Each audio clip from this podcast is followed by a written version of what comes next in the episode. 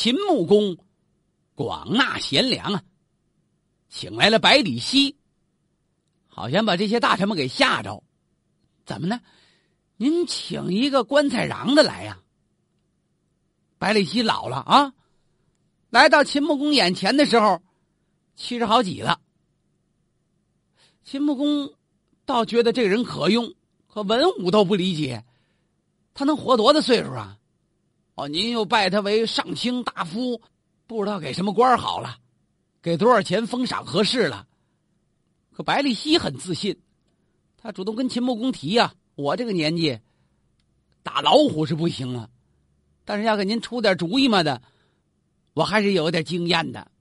这七十多岁不能白活过来，我经得多。”见得多呀，秦穆公，我开怀大笑啊！你就好好干吧，寡人当然信你呀。光一个百里奚吗？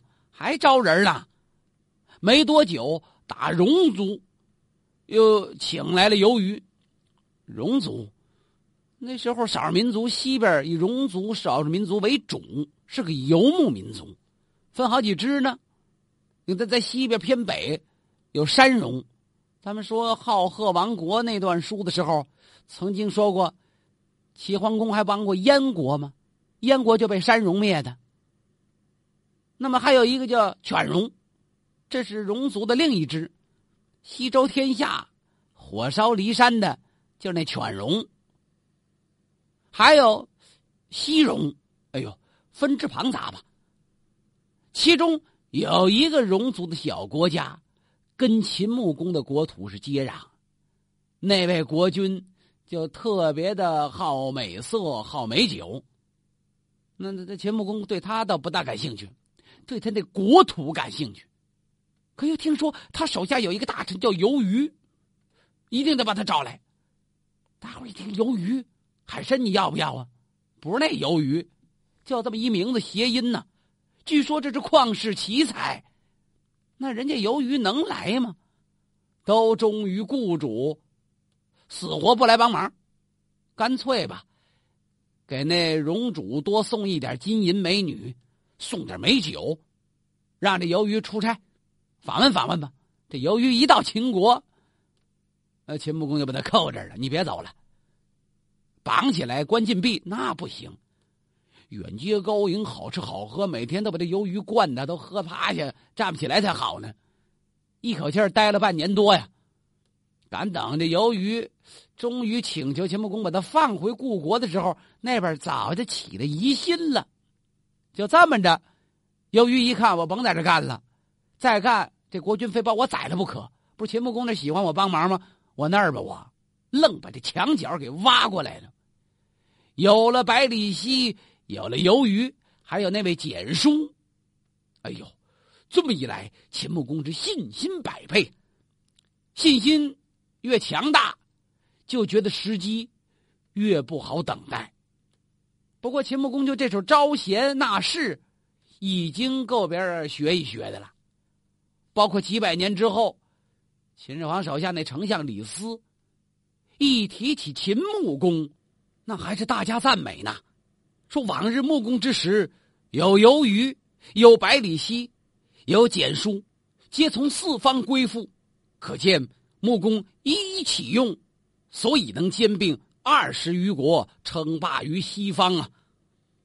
为什么有霸业？跟人才就有这么大的关系。秦穆公的所作所为，正应了《诗经》里边那句话，叫“他山之石，可以攻玉”呀。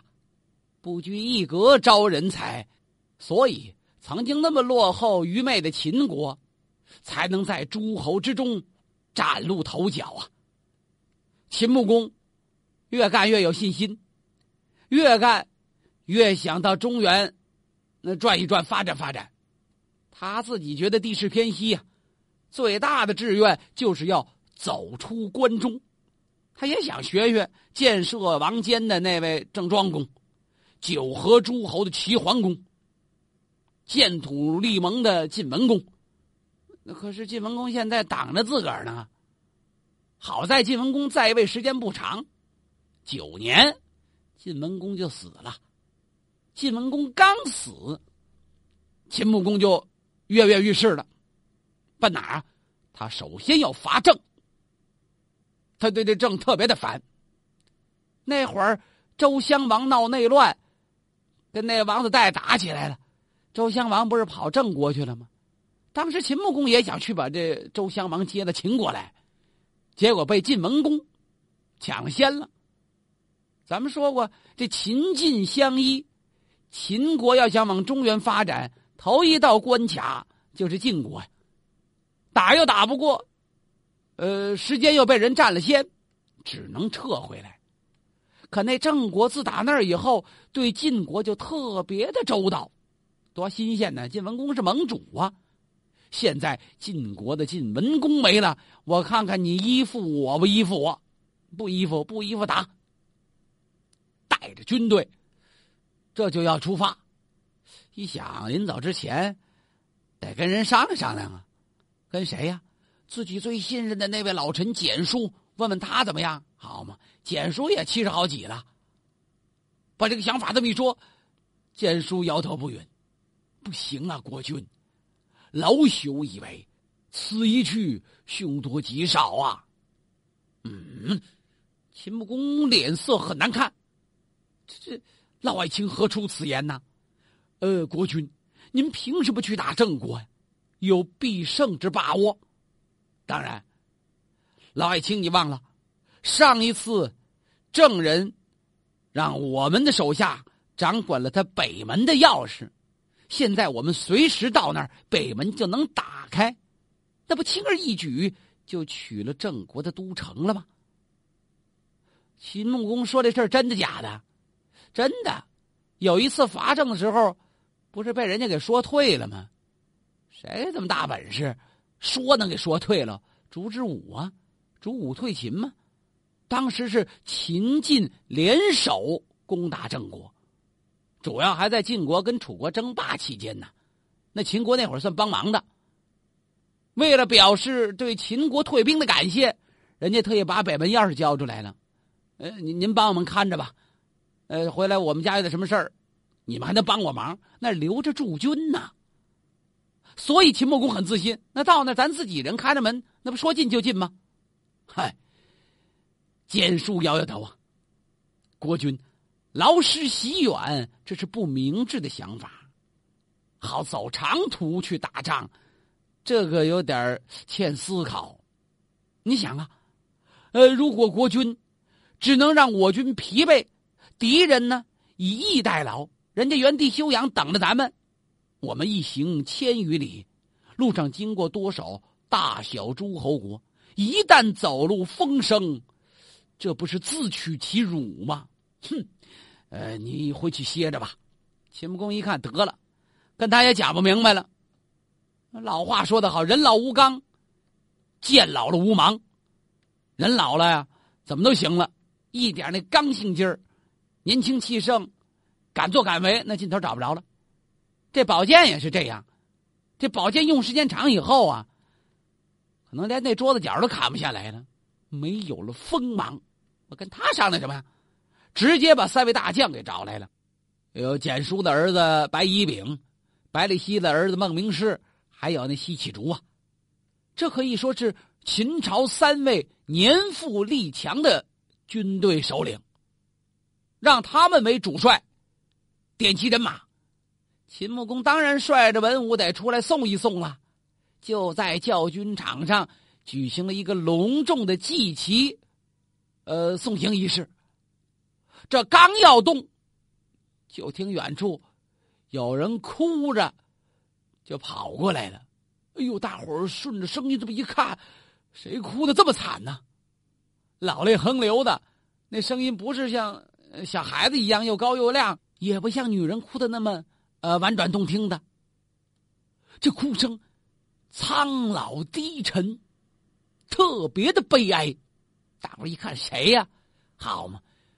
一瘸一点的就跑过来了，就是那位简叔啊，简叔的儿子，那白乙丙啊，啊，简叔过来拉着白乙丙的手，上下打量啊，儿啊，让为父再看看你，让我再看你最后一眼，这叫什么话呀？呃，简叔一哭，这三位年轻主帅傻了。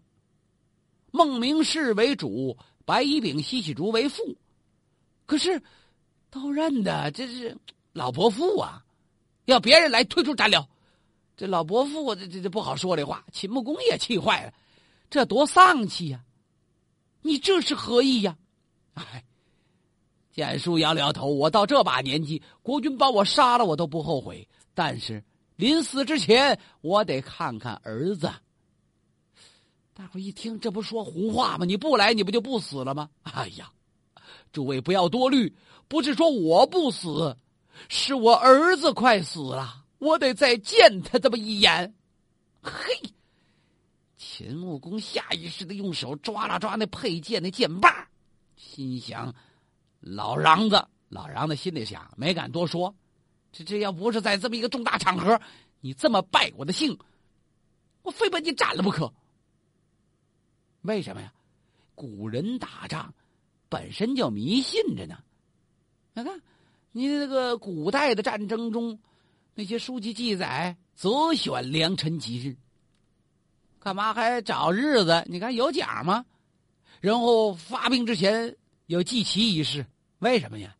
就是图一个吉利，旗开得胜，马的成功，呃，求神灵佑护啊。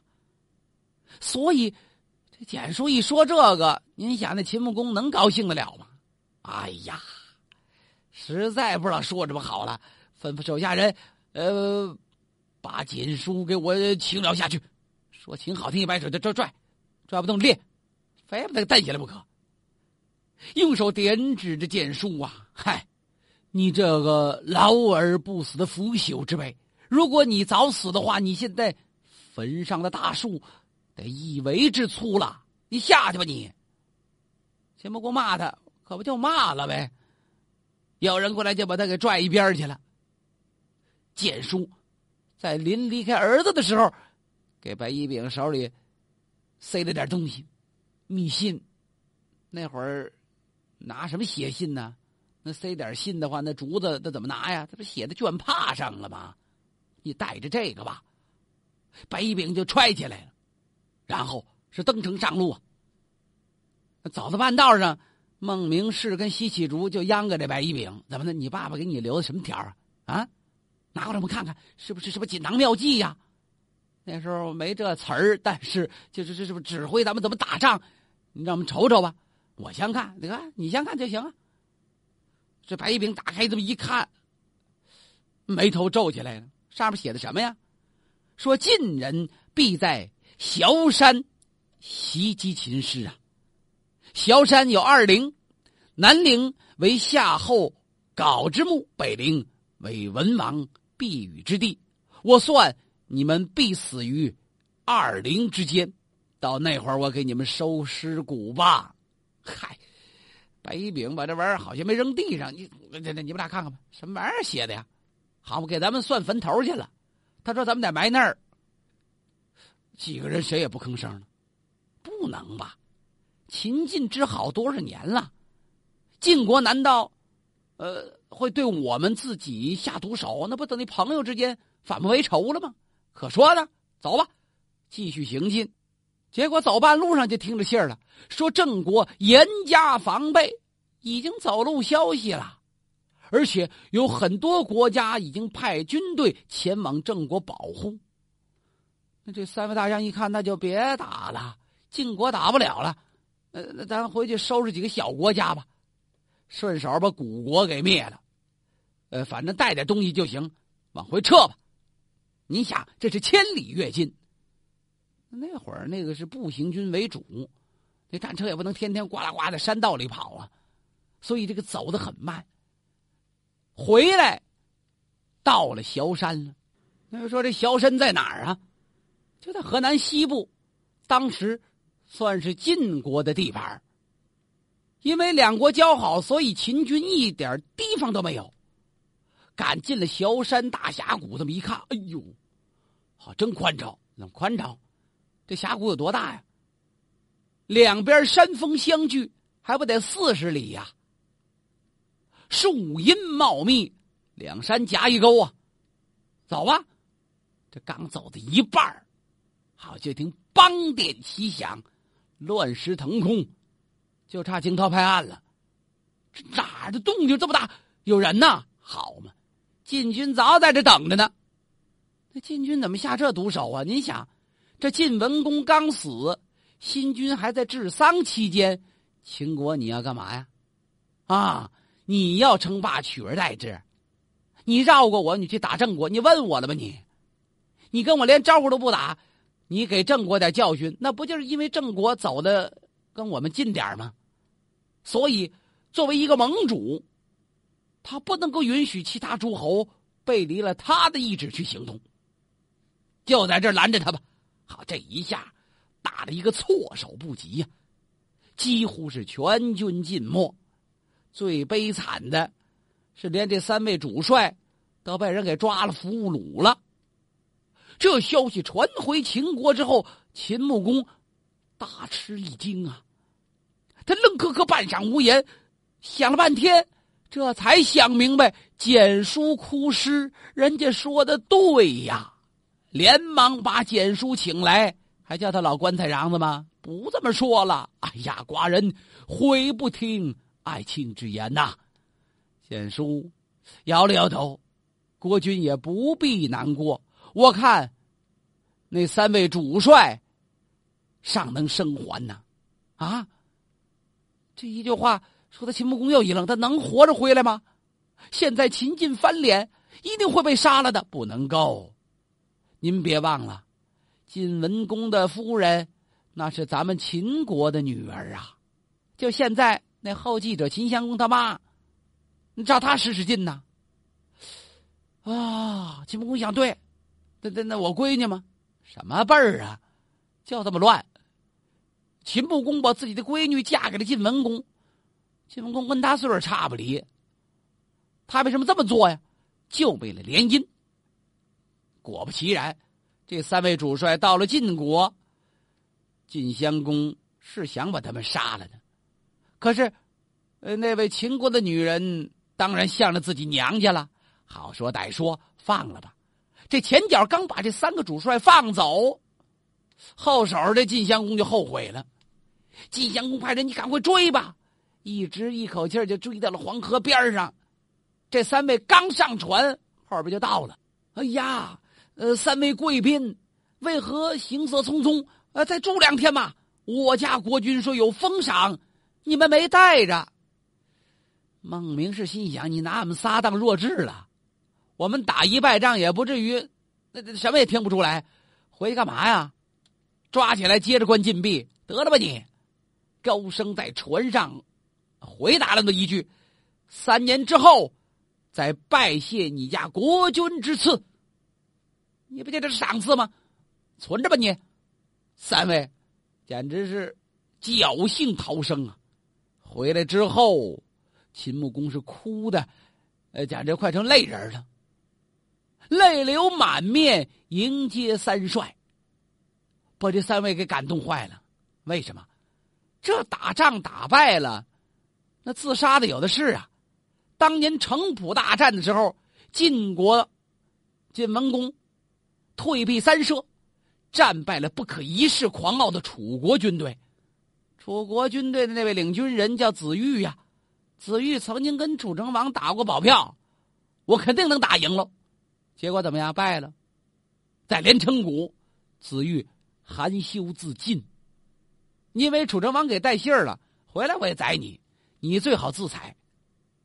这是楚国的领兵元帅，那么人家秦国呢？你看看。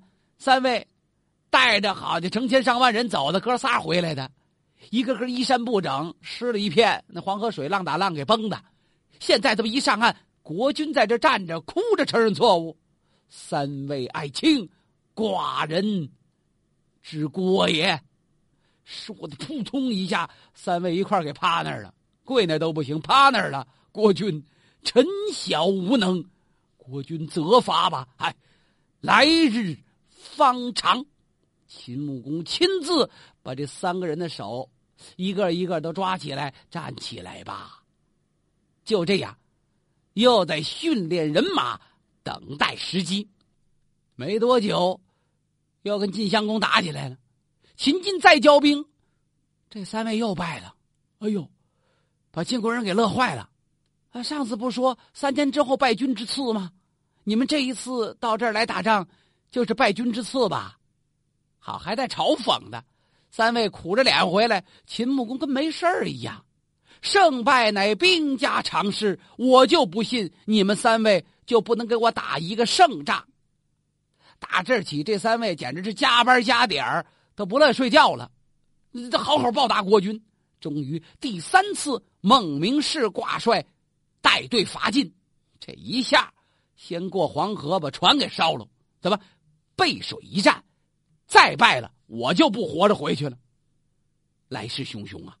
在晋国的大地上横冲直撞，打的晋国人没有招架之功，不敢出来了。实在没得什么可打的，回来吧。呃，回哪儿？回到崤山，这是回家的路啊。秦穆公已经迎到崤山了，在这里，秦穆公白衣素服，这是祭奠时穿的服装啊。干嘛？要祭奠祭奠几年前在这个山谷里为国捐躯的将士，还找得着吗？呃，大部分都被狼叨走了，还有一些尸体的残骸呀。就这样，堆起了一个巨大的坟头啊！凡是能捡来的尸骨都放一块儿了。秦穆公白衣素服，哭拜于坟前，忏悔自己的过失。收揽自己的罪责，跟人家没关系，是我指挥失误啊！言辞真切，感天动地，哭的那三位大帅眼睛都肿了，哭的秦军上上下下将士没有一个不心碎的。秦穆公终于算血了心头这口恨，出了心头这口气。为什么？当年被你们打败了，现在我胜利了。但是不管怎样，终究秦穆公没有能从东边打入中原，他总想走出关中，但是事与愿违，时机、自己的年龄都到了他不得不承认现实的地步。中国有句老话叫做“谋事在人，成事在天”呐。晋文公创造的霸业。后面还在延续，而秦穆公已经没有办法在有生之年实现志向，怎么办呢？好在，秦穆公把目光从热闹的中原转向了清冷的西方，他占领了戎族的土地，向西方向扩地几千里，成为西方的霸主。自己老了，还有儿孙们呢，让他们去完成大业吧。果不其然。几百年之后，正是那位秦始皇统一了中国，给这秦穆公圆了梦了。秦穆公虽然退却了，我们说前进是英雄，退却依旧是英雄。